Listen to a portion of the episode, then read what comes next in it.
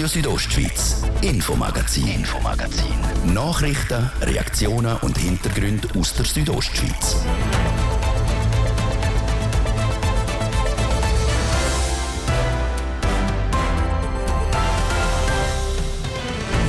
Die drohende Energiekrise, sie macht es möglich, was bis vor kurzem quasi ein Ding der Unmöglichkeit war, ist jetzt plötzlich möglich oder anders gesagt, mehr Strom produzieren dafür weniger Landschaftsschutz. Ganz im Sinn der Bündner Regierung. Trotzdem, Natur darf nicht komplett der Energieproduktion zum Opfer fallen, sagt der Energiedirektor Mario Cavicelli im langen Interview. Das ist der Schwerpunkt heute im Infomagazin und die weiteren Themen, das sind Zernetz hat an den Grossbrand erinnert, am Brand vor 150 Jahren. Denn, was man schon in der Fahrschule lernt, aber nachher ein paar halt gleich nicht machen, das Auto abschliessen, wenn es parkiert ist. Dann sind wir im neuen Kinski in Scharanz, wo Kinski-Kinder fast 30 Jahre lang im Provisorium unterrichtet worden sind und auch in der Volksschule in Schule, wo schon sehr bald zu wenig Schulzimmer um sind. Das sind Themen heute im Infomagazin auf RSO vom Montag, am 19. September. Im Studio ist der Martin de Plazas. Einen guten Abend. Temperaturen draussen sie sind gesunken und schon bald fängt sie an, die Heizperiode. Im Zusammenhang mit der drohenden Energiekrise könnte es dabei eng werden, vor allem was die Versorgung mit Gas angeht. Um den Verbrauch von Gas können einschränken, hat der Bundesrat vor knapp drei Wochen seine Massnahmen für eine Gasmangellage bei den Kantonen in Konsultation gegeben. Die Frist läuft Ende dieser Woche ab. Seit Ende August geht es vor allem im Bundesbern sehr, sehr emsig zu und her. Im Zug von der Energiekrise ist, was erneuerbare Energie angeht, plötzlich viel machbar Sachen, die lang als undenkbar golden haben. Zum dem emsigen Treiben der Politikerinnen und Politiker konkret über die Zeit der Dammbrüche habe ich mich heute mit dem Regierungsrat und Bündner Energiedirektor Mario Cavicelli ausführlich unterhalten. Im Bundesbern haben sich Politikerinnen und Politiker die letzten Wochen mit Lösungsvorschlägen überschlagen, um eben den drohenden Energiemangel im Winter abzuwenden. Kalt duschen, jede fünfte Mikrofiliale, Schliessen, der Landschaftsschutz für den Bau von grossen Solarkraftwerken in den Alpen opfern, notfalls aus Öl Strom gewinnen. Da hat komplette Kehrtwende stattgefunden die zuständige Kommission vom Ständerat, die Umweltkommission, vielleicht kann man auch sagen Energiekommission zurzeit mehr, hat sich sehr, sehr gründlich mit den Herausforderungen und den Spannungsfeldern äh, letztlich auseinandergesetzt, die bestehen zwischen Umweltschutz im Sinne von Klimaschutz, Naturschutz, Landschaftsschutz, Gewässerschutz auf der einen Seite und auf der anderen Seite das Bedürfnis zum können Energie produzieren und das Bezügen Versorgungssicherheit. Man hat extrem scharfe Bälle gespielt, das ist tatsächlich so. In verschiedenen wichtigsten Themen hat man bisher gefühlte rote Linien überschritten. Ist mit Sicherheit so, das erkenne ich auch.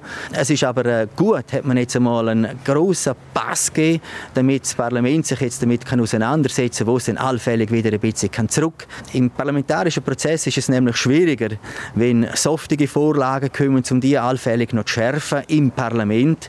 Äh, jetzt ist es so, dass die Kommission eine scharfe Vorlage gemacht hat und gewisse Entschärfungen dort und da, wo notwendig, zum letztlich die Vorlage auch können durchbringen können. Äh, das kann jetzt im Parlament äh, passieren. Zuerst im Ständerat, dann auch im Nationalrat. Ich halte das äh, für ein gutes Vorgehen. Was meine Wahrnehmung diesbezüglich ist, dass gerade was den Umweltschutz anbelangt, beziehungsweise der Landschaftsschutz, dass da von den Umweltorganisationen noch auf Sparflammen dagegen opponiert wird trifft zu, dass äh, gewisse Umweltorganisationen sich da noch bis zu einem erheblichen Teil zurückhaltend geäußert hätten. Allerdings äh, verstehe ich das. Äh, ich begrüße es auch, finde es aber auch seriös. Ich meine, am Schluss muss man sehen, wenn wir die Energieproduktionsdiskussion führen, vermehrt Wasserkraft, vermehrt Photovoltaik, vielleicht dort und da auch mal ein Windpark oder andere Produktionsanlagen, dann haben auch alle übrigen, außer die Umweltorganisationen, ein Interesse, dass eine Landschaft nachher noch schön bleibt, dass man eine Umwelt hat, in der wir noch gerne leben, wo auch eine gewisse Biodiversität nach oben ist. Wir wollen nicht alle Gewässer zum Beispiel ohne Fisch haben, alle anderen außer die Organisationen. Und ich glaube, da adressiert äh, die Haltung der Umweltorganisationen halt auch ein bisschen an die Optik der übrigen. Alles niedermetzeln kann zum Beispiel auch nicht das Ziel sein von einem Kanton Graubünden, wo letztlich sogar von Schönheit von der Natur lebt, wo sie will anbieten, nicht nur für sich selber in der Freizeit, sondern auch für die Gäste, die kommen als Tourismuskanton. Also so gesehen wird man das äh, schon auch mit einem erheblichen Augenmaß angehen. Herr Regierungsrat Mario Cavicelli, in dem Zusammenhang, die Greinenebene ist schon seit Jahrzehnten unter Schutz vom Bund. Jetzt aufgrund von dieser Debatte, dann auch der künftigen Energiedebatte jetzt im Bundesparlament, wie groß ist die Gefahr, dass die Greinenebene allenfalls wieder genutzt wird und unter Wasser gestellt wird? Die Greinebene ist natürlich eine ganz konkrete Projektvorstellung, respektive Landschaft, die man vor Augen hat. Die hat man einmal als extrem wichtig angeschaut. Man hat dort eine, Wasserkraftwerksanlage realisieren, hat dann aber darauf verzichtet und es gibt sogar eine Entschädigung zugunsten der betroffenen Gemeinden für entfallende Wasserzinsen oder sonstige Erträge. Man muss aber auch wissen, die Diskussion, ob jetzt äh, tatsächlich äh, an schönsten Landschaften sollten neue Wasserkraftwerke können entstehen, die hat man schon einmal kräftig geführt im letzten Jahr am sogenannten runden Tisch, wo die Bundesrätin Simonetta Sommaruga einberufen hat. Dort sind 15 große Projekte auf den Tisch gelegt worden, die vor allem dazu dienen, sogenannte Winterstromproduktion äh, zu erhöhen. Dort ist Greinenebene äh, nie ein Thema gewesen. Mario Cavacelli, Sie sind der Energiedirektor im Kanton Graubünden. Schweizweit der höchste Energiedirektor ist der Walliser Staatsrat Roberto Schmid. Er präsidiert momentan die kantonale Energiedirektorenkonferenz. Er hat kürzlich gesagt, er würde es begrüßen, wenn der Bund Strommangellage bereits jetzt ausrufen. Wie stehen Sie als Energiedirektor dazu, als Bündner Energiedirektor? Ich verstehe die Message, die ähm, Roberto Schmidt, mein Nachfolger als Präsident der ENDK, hat platzieren nämlich, dass es notwendig ist, dass wir nicht äh, in, in einer zweistufigen Welt verharren. Wir haben Stand heute, sagen wir mal, die, die äh, in Anführungszeichen grüne Welt, äh, wo der Markt funktioniert, wenn er auch sehr unangenehme und hässliche Ausschläge zeigt, vor allem in der Preisentwicklung. Aber wir haben immer noch Gas, wir haben immer noch Strom. Und die Energiemangellage äh, adressiert, zielt auf das Thema, wo wir dann tatsächlich voraussehbar schon können erkennen in welchem Moment, Tagesstunden oder den nächsten Tagen wir keinen Strom mehr werden haben oder nicht genug werden haben oder nicht genug Gas werden haben. Wir sind heute nicht in der Situation, dass man sofort könnte auf Rot schalten. Was der Roberto Schmidt aber adressiert hat, ist, dass wir noch etwas zwischendrin müssen haben, wenn wir es in der Ampel nehmen, dass wir eine Phase Orange brauchen, wo man gewisse Verbindlichkeiten kann fordern gegenüber den Privathaushalten, Unternehmungen, dass sie Strom äh, müssen, äh, einsparen Und das fehlt zurzeit auf Bundesebene. Der Bund hat dafür keine gesetzliche Grundlage, hat auch nicht Anstalten gemacht, äh, so etwas wollen, äh, neu zu schaffen. Und ich halte das schon für einen richtigen Gedanken. Will der Bundesrat allenfalls da nicht vorpreschen, weil man die letzten Tage können. In Frankreich sind ja die Hälfte von diesen knapp 60 Atomkraftwerken in Revision. Jetzt hat man können vernehmen, so Anfangs nächstes Jahr im Februar sollten die wieder ans Netz gehen. Die Schweiz bezieht im Winter viel Winterstrom aus Frankreich.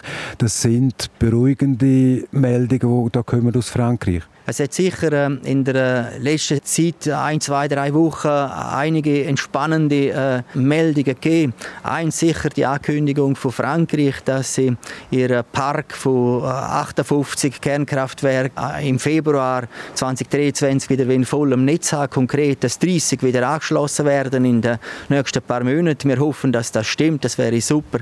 Wir wir, positivere Feststellungen können machen als erwartet mit den Füllständen der Gasspeicher in äh, Deutschland. Man kann davon ausgehen, dass wir jetzt äh, knapp unterdurchschnittliche Füllstände haben äh, von der Speichersee. Wenn es noch ein bisschen Niederschlag gibt, dass es auch dort einigermaßen besser aussieht. Und ganz sicher hat kräftig auch in, in, in der Preispolitik oder in der Preisbildung am Markt eingewirkt, dass die EU gesagt hat, sie möchten die allfällig das sogenannte Strommarktdesign neu designen. Das birgt natürlich gewisse Entspannung, aber noch keine Sicherheit sagt der Bündner Energiedirektor, der Regierungsrat Mario Cavicelli. Und jetzt der Service auf Radio Südostschweiz, eine Straßenverkehrsmeldung. Verkehr. A3, Sargans Zürich zwischen Murg und Mühlehorn. Da haben wir Stau oder stockenden Verkehr nach einem Unfall mit einem Zeitverlust aktuell von bis zu einer halben Stunde. A3 Sargans Zürich zwischen Murg und Mühlehorn. Dort verlieren wir aktuell bis zu einer halben Stunde. Verkehr. Und jetzt sind wir wieder beim RSO Info Magazin. Es ist das Tor zum Schweizerischen Nationalpark Zernetz. Vor 150 Jahren hat es in Zernetz ein verheerendes Feuer gegeben, wo fast das ganze Dorf zerstört hat. 118 Häuser und nochmal fast so viele Ställe sind im Brand zum Opfer gefallen. Die Brandkatastrophe prägt das Dorfbild bis heute. Nadia Goetsch hat mit einem Historiker auf das Ereignis zurückgeschaut.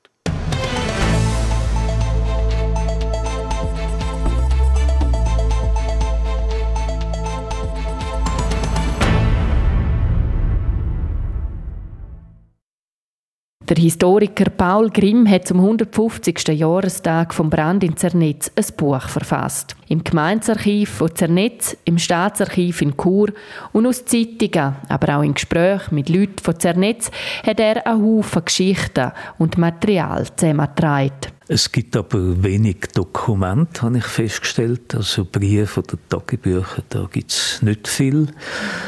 Und es gibt dann natürlich in dem zeitlichen Abstand auch manchmal Verschiebungen in der, in der Wahrnehmung oder man erzählt Sachen einfach, wie man es gehört hat von den Großeltern noch. Der Brand zumal in Zernetz im 19. Jahrhundert sei der grösste im Kanton. Es sind 118 Häuser zerstört worden und über so viele Schürteile. Ungefähr 40 Häuser im Quartier Ronatsch sind stehen geblieben und auch das Schloss Wildenberg hat man können retten aber der, der grösste Teil ist wirklich abbrannt. Die Brandursache ist bis heute unklar. Dass die Flammen so schnell auf die Häuser übergriffen haben, sehe aber vor allem der Dächer von damals die Schulden gewesen. Ganz entscheidend ist aber äh, das Bedachungsmaterial gewesen, also die Lärchenbretter mit Lärchenschindeln drauf. Das ist das Gefährlichste gewesen. Und man fragt sich immer, warum ausgerechnet die Mangadin, wo ja die Häuser im Prinzip aus Stein sind, so viel Dorfbrand sind. Das Gefährliche sind die Dächer gewesen. Man kann davon ausgehen, dass wenn in einem Haus ein Brand war, ist, dass genau die, die Steinmauern wie einen grossen Schlot gewirkt haben. Das Feuer ist aufgetragen worden und dann auf Nachbardächer übergesprungen. Dazu kommt, dass die Alarmierung nicht funktioniert hat und ein riesiges Chaos war. Davon zeugt auch diese Geschichte hier. Dass eine Frau im ganzen Chaos äh, Silberbestück zusammengesucht hat und das in ein durchgewickelt und das will die Stegen abschmeißen und bei dieser Gelegenheit aber ihr Baby abgeschmissen hat, anstatt das andere Bündel. Das Feuer übrigens ausgebrochen im Haus vom Feuerwehrkommandant, wo am besagten Abend ortsanwesend war, hat dem Dorf und seinen Bewohnern ein unermessliches Leid zugefügt. Zumindest materiell. Denn wie ein Wunder hat es kein Todesopfer gegeben. Der Großteil der Leute hat aber sein ganzes Hab und Gut verloren. Das nicht zuletzt, weil die obligatorische und sehr teure Gebäudeversicherung damals nur ein paar Monate vorher aufgehoben worden ist. Umso eindrücklicher der schnelle Wiederaufbau vom Dorf Zernetz. Nochmal der Paul Grimm. Wir haben Frachtbriefe und Rechnungen vom Frühling 73, die beweisen, dass all das Material, also Teer und Asphalt, Dachpappen und so weiter, dann geliefert worden sind. Das ganze Material ist über eine Firma in Zürich dann mit der Bahn nach Landquart gekommen und von dort mit Fuhrwerk über den Flurlapass. Und die riesen Mengen von Material, die beweisen auch, dass im Sommer 73 die Dächer schon, schon gebaut worden sind. Das heißt, äh, einfach die Aufmauerung der Häuser, die hat schon vorher müssen passieren. Es ist also relativ schnell gegangen. Gut die Hälfte der Häuser ist wieder aufgebaut worden. Das nach den Plänen von Niklaus Hartmann. Der Niklaus Hartmann hat sofort gesagt, wir müssen die Hauptstraße, die so S-förmig durchs Dorf geht, beibehalten, damit doch die Anwohner wenigstens Teil der Brandruine wieder können benutzen Aufgrund der Auflagen vom Kanton ist aber alles andere als ein enge Dienerdorf wieder entstanden. Man hat sich dann an italienischen Fassaden orientiert, in einem spätklassizistischen Stil, mit Symmetrieachsen, mit größeren Fenstern. Also es ist äh, praktisch ein italienisches Dorf entstanden. Die Fassaden und eben die flachen Dächer erinnern noch heute an den Brand von damals im 1872. Das war der Beitrag von Nadia Guetsch.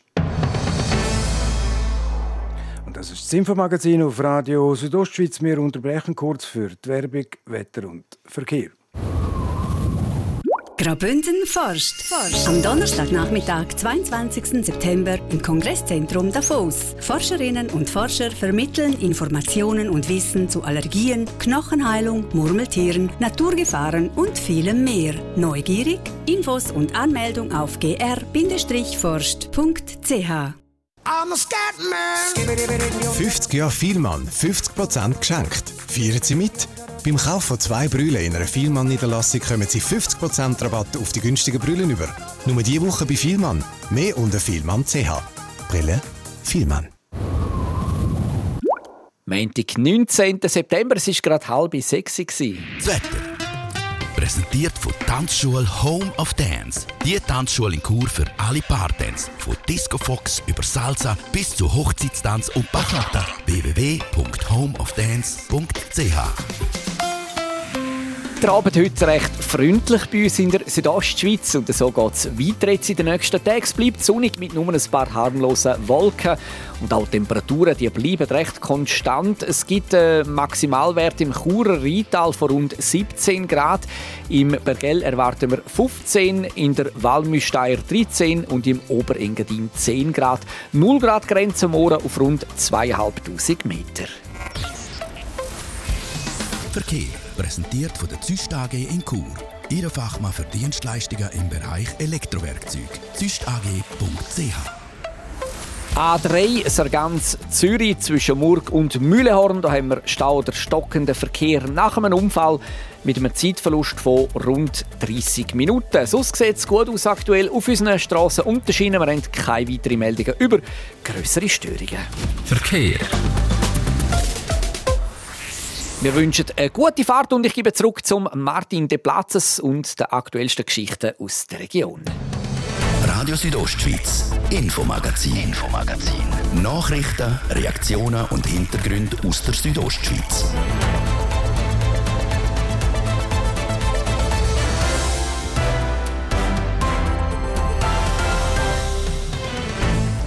Am 27 Minuten vor dem 6 unter anderem jetzt die Themen. Der neue Kindergarten in Charant. Kinske-Kinder sind dort fast 30 Jahre lang im Provisorium untergebracht und in der Volksschule in Schkol, wo es schon sehr bald zu wenig Schulzimmer hat. Das Auto immer abschliessen und das Geld, Handy oder die Handtasche im Auto nicht so liegen lassen, dass man es von draussen sieht. Eigentlich nichts Spezielles. Wem's aber Wer es aber gleich einmal vergessen tut, ist es vielleicht schon zu spät. In Kur werden in der letzten Zeit nämlich immer wieder Wertsachen aus den Autos gestohlen. Der Patrick Ulber und Anadine Schlegel sind dem nachgegangen. Seit Ende August stellt die Polizei überdurchschnittlich viel so Diebstähle aus Autos fest. Die Autos sind dabei meistens nicht mit dem Schlüssel abgeschlossen, wie die Kantonspolizei Graubünden in einer Mitteilung schreibt. Laut der Mediasprecherin Anita Senti passieren diese Vorfälle in der ganzen Stadt Chur. Also es sind betroffen Sammeltiefgaragen, aber es wird auch gestohlen aus Autos, die von außen abgestellt werden. Zum Beispiel, wenn der Autobesitzer nur schnell ein Brot posten geht und dann vielleicht nicht schließt und man sieht dann, ah, da innen liegen Sachen. Also das wird überall begangen. Passieren irgendwie die Diebstähle aus Autos zu allen Tages- und Nachtzeiten. Warum es aber gerade seit Ende August zu mehr so Diebstähle käme, sei nicht klar. Bei der Täterschaft, die meistens zwischen 20 und 35 Jahren alt ist, zeige sich aber ein klares Bild. Also das ist eine einheimische Klientel und die finanzieren sich ihren Betäubungsmittelkonsum mit den Sachen, die sie aus diesen Autos stehlen. So die Mediensprecherin von der Kantonspolizei Graubünden, Anita Senti. Weil Diebstähle zu jeder Tages- und Nachtzeit stattfinden, ist es also auch möglich, dass jemand direkt einen Vorfall herläuft. In so einem Fall sei Zurückhaltung geboten wenn man daran herläuft und man beobachtet jemanden gerade, unbedingt Signalement merken, sofort die Polizei rufen.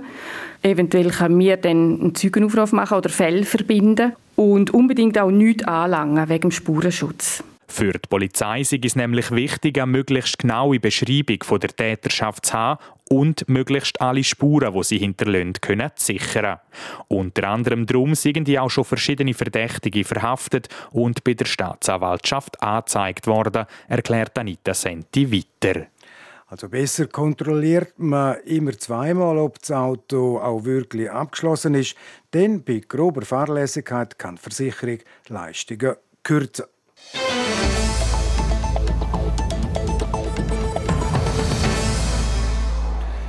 Die Kindergartenzeit ist ja im Nachhinein schon schön gewesen, den ganzen Tag spielen und einfach unbekümmert sein. Die Kinder vom Kindergarten in Scheranz, die dürfen sich jetzt sogar noch mehr freuen. Sie kriegen nach fast 30 Jahre langen Provisorium nämlich endlich wieder einen richtigen Kindergarten. Es berichtet Manuela Meuli. Vor fast 30 Jahren hat die Gemeinde Scharanza Baubaracke aus dem Engadin ins Domlesch gezügelt. Seither sind die Kinder in dem Provisorium in den Kindergarten gegangen. Und das sei lange Zeit kein Problem gewesen, sagt der Scharanzer Gemeindepräsident Werner Preisig. Was er jetzt einfach gekommen ist, er ist in ein gewisses Alter gekommen. Vor allem die Aussenhülle hat nicht gestimmt und energietechnisch ist er gar nicht gut gewesen. Und darum ist man dann 2020 äh, eigentlich vor Gemeinde gegangen und hat dort einen Kredit bewilligt für den Bau von einem neuen Doppelkindergarten. Höchste Zeit. Das Jahr ist der Kindergarten Scharanz mit insgesamt 42 Kindern so ausgelastet wie schon lange nicht mehr. Der Doppelkindergarten ist während der Sommerferien gebaut worden. Zur Einweihung auf den Schulanfang vor einem Monat hat es aber nicht gelangt. Wir haben natürlich in der Planung schon darauf geschaut, dass man möglichst während der Sommerferien das machen kann. Aber man muss schon sehen, es ist äh, sehr komplex. Es sind sehr, sehr viele Handwerker involviert. Aus dem Dorf hauptsächlich, dann aber auch aus der Talschaft. Es ist sehr, sehr viel gewesen und im Grunde genommen können wir stolz sein, dass man das überhaupt in dieser Zeit angebracht hat. Also in knapp drei Monaten hat man den Kindergarten können aufbauen die Zeit seit Schulanfang, bis der neue Kindergarten fertig war, haben die Kinder in der Bibliothek vom Schulhaus und im Gemeinshaus überbrückt. Das hätte gut geklappt, sagt Sandra Gamma-Strahl. Sie ist Kindergartenlehrerin und Schulleiterin von Scharanz. Wir hatten im Juni noch ein Zirkusprojekt, wo wir eh nicht in den Räumen waren und nachher sind nur noch zwei Wochen. Zum neuen Starten in den Räumen war es ein bisschen schwieriger, weil wir je 21 Kinder haben in unserer Gruppe und ja, Bibliothek im Schulhaus eher eng ist und von der Akustik halt nicht so gut. Aber das ist jetzt auch gut gegangen. Die Kinder sagen nämlich flexibel. Trotzdem freuen sie sich jetzt auf den neuen Kindi. Gerade auch, weil es vorher so eng war. Der neue Kindi bietet ihnen sehr viel Licht, eine sehr freundliche, heimelige Atmosphäre und auch viel Platz und wieder ganz viel neuer Schwung und Elan, zum dort zu starten. Wir sind auch mit den Kindern zügelt zusammen und also das erste Mal, wo sie rein sind, hat man nur noch gehört so, wow, ist das schön. Also die freuen sich natürlich auch sehr. Und auch für Sandra Gammastrahl ist es schön, um in den neuen Kindergarten einzuziehen. Schließlich hat sie über 20 Jahre im Provisorium unterrichtet. Das war der Bericht von Manuela Meuli.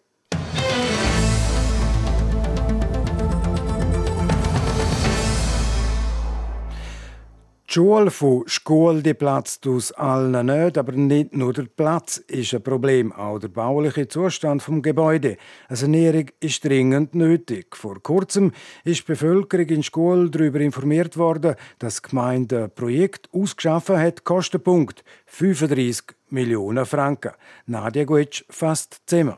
Gut 110 Jahre hat das alte Schulhaus von Schule auf dem Puckel. Und auch der Neubau aus dem 1972 ist inzwischen in die Jahre gekommen. Der Schulleiter Mario Rauch mit einem Beispiel. Damals war man sehr stolz gewesen, die erste Elektroheizung in einem Schulhaus und letztens haben wir so ähm, eine Kontrolle gehabt, wirklich eine Elektrokontrolle und jetzt ist es eigentlich wirklich nötig, dass wir eine Sanierung machen. In dem Zustand wird es eigentlich nicht mehr akzeptiert, dass wir mit diesen Installationen weiterhin längerfristig Schule geben. Trotz schöner Arfenzimmer im Altertrakt ist zu unterrichten und unterrichtet werden unter diesen Bedingungen nicht mehr zeitgemäß, sagt Mario Rauch.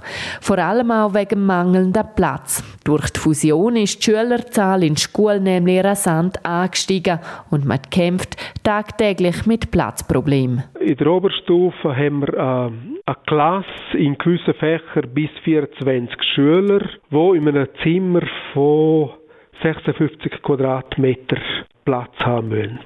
Und dort bringt man dann fast die, die zwölf Bänke äh, bringt man dann fast nicht rein. Und zum Teil schauen äh, die Schüler wirklich gegen die Wand, zum Teil muss man äh, das Zimmer immer wieder wechseln.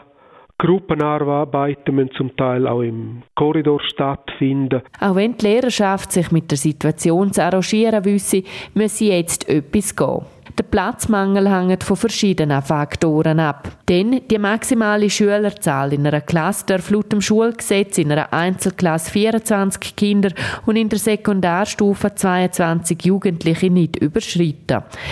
Das heißt, im nächsten Jahr haben wir äh, vier von sechs Klassen werden parallel geführt und im nächsten Jahr hätten wir wirklich ein Zimmer zu wenig. Also dort hätten wir keine Chance, die Klasse noch irgendwie reinzubringen. Dass die Schulsituation nicht mehr tragbar ist, hat der Schulrat schon im 2019 festgestellt. Bei einem Treffen mit dem Gemeinsvorstand hat man damals darauf hingewiesen, dass die Schule mehr Räume braucht. Darauf ist die Kommission Schule Schule Plus gegründet worden. Der aktuelle Stand der Schulen in allen Fraktionen ist ermittelt und langfristige Lösungen gesucht worden. Dazu hat man vor allem viel Zahlenmaterial gesammelt und Vergleich angestellt. Laut dem Gemeindepräsident Christian Franzun braucht es allein in den nächsten paar Jahren acht weitere Schulzimmer. Die Lösung dafür sieht folgendermaßen aus. Geplant ist, dass wir zum Beispiel das Gemeinshaus, wo jetzt äh, am Rand von, von, dem Areal steht, dass man das äh, Gemeinshaus integriert als Schulgebäude dann gibt es einen Anbau beim bestehenden Gebäude, wo die acht neue Zimmer integriert werden. Und dann ist Möglichkeit noch, zum eins bis zwei Gebäude zu erstellen, wo dann die anderen äh, Infrastrukturanlagen für Kindergarten, Kindergruppen und Tagesstätten und alles integriert wird. Kostenpunkt für das Projekt 30 bis 35 Millionen Franken. Dabei sei aber zu erwähnen, dass allein 15 Millionen Franken ohnehin zwingend müssen investiert werden in die Sanierung und von der Elektroinstallationen und der energetischen Sanierung.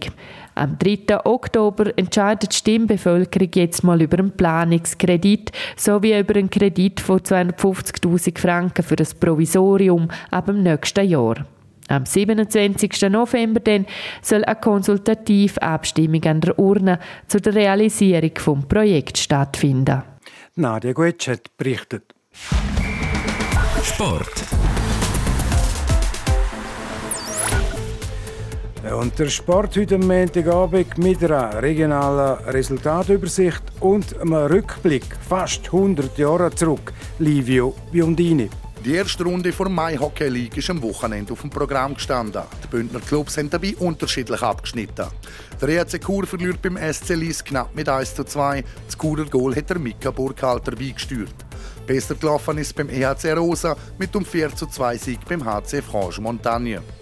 Im Unihockey sind Bündner Clubs auch im Einsatz gestanden. Alligator Malanz Heiz Meierfeld gegen den Rekordmeister Wieler Ersigen unter. 2 zu 10 ist das Schlussresultat. Ein Stängeli zum ersten Heimspiel ist nicht das Ergebnis, wo man sich zu Malanz erhofft hat. Auch Kur Unihockey muss eine Niederlage hinnehmen. Beim Angstgegner Waldkirch St. Galler gibt es ein 3 zu 7. Es ist die sechste Niederlage in Folge gegen St. Galler. Ein zweites Erfolgserlebnis im zweiten Spiel hat es für Piranha Chur gegeben. Auswärts bei Dürnten Bobiker Rütti gewinnen Churerinnen mit 4 zu 1. Martina Repkova trifft gerade dreimal für Piranha und steht nach zwei Spielen schon bei 80 Scorerpunkten. Auch der Lederball ist am Weekend gerollt. In der zweiten Liga interregional gewinnt Kur 97 auswärts beim FC Batzenheit mit 3 zu 2. Der Tiziano Stolz und der Filip Radojcic mit einem Doppelpack sorgen für den dritten Kurer Sieg in dieser Saison. Das Team vom Coach Alexander Sarkovic ist nach fünf Spieltagen auf dem dritten Tabellenplatz. Das nächste Spiel hat Kur am 1. Oktober daheim gegen den FC Rapperswil 2. Und dann schauen wir noch zurück in der Fußballgeschichte. Heute vor 96 Jahren ist das erste Spiel in einem der legendärsten Stadien von Europa gespielt worden. Das Giuseppe Meazza Stadion in Mailand hat seine Eröffnung damals noch als Stadio San Siro gefeiert. Und, wie könnte es auch anders sein, das erste Spiel war ein Mailänder Derby zwischen AC Milan und Inter Mailand. Inter hat das Spiel mit einem Resultat von 6 zu 3 gewonnen. Im 1947 ist Inter dann auch in San Siro gezogen. Seitdem nennen beide Mailänder Clubs das Stadion ihres Daheim. 1980 ist die Arena dann in Giuseppe Meazza Stadion umbenannt worden, als Würdigung für den Spieler, der bei beiden Clubs gespielt hat. Das Stadion fasst 80.000 Zuschauer und hat im 1934 und 1990 schon zwei WM-Finals austragen. Sport. Et voilà, in ein paar wenigen Sekunden ist es 14 Minuten vor dem 6 und damit ist es das gewesen, das Infomagazin auf RSO vom Montag, am 19. September. Das kann nachgelost werden im Internet auf südostschweiz.ch-radio oder auch als Podcast. Das nächste Infomagazin das gibt es wieder morgen am Dienstag, wie gewohnt, ab dem Viertel fünf natürlich nur hier auf RSO. Am Mikrofon sagt für heute auf Wiederhören der Martin de Platzes. Einen guten Abend, Docken. Radio Südostschweiz, Infomagazin, Infomagazin. Nachrichten, Reaktionen und Hintergründe aus der Südostschweiz.